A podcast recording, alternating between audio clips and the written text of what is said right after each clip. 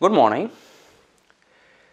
Global brands and retailers expect their suppliers to comply with stipulated manufacturing codes of conduct or minimum standards ensuring safety in working environments and reduce exploitations in the working place. On the other side of the spectrum, it mounts pressure on brands sourcing managers to ensure ethical sourcing by balancing the needs of the stakeholders. Suppliers in emerging economies face difficulty in complying with those standards due to their commercial targets, a key reason for non-compliance.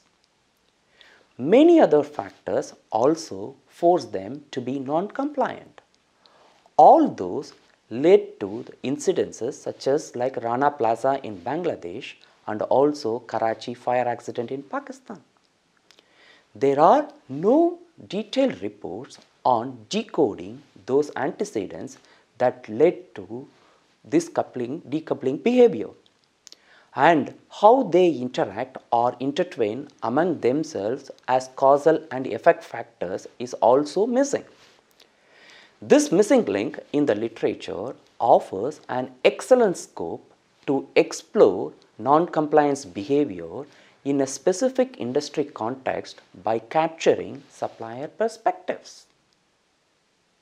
Our recent study takes a sequential mixed method approach by combining both qualitative and quantitative methods specifically in the Indian apparel manufacturing context one of the complex labor intensive business sectors of the global supply chains it recognizes factors such as manufacturing cluster behavior stringent regulations multiple standards business continuity issues and buyer preferences are the key antecedents to non-compliance phenomena.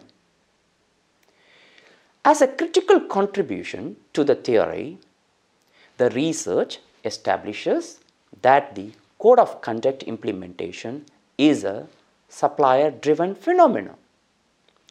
This deliberation contrasts with the prior or past literature that buyer driven phenomena dominates the code of conduct implementation. Also, it is one of the pioneering study that establishes manufacturing cluster behavior as the key critical antecedent.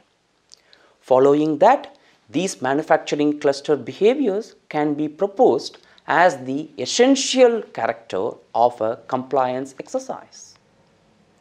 On the practice front, the deliberations offer key inputs to design an integrated social sustainability framework and offer inputs to the policy guidelines designed by brands, governments, manufacturing councils and non-governmental organizations.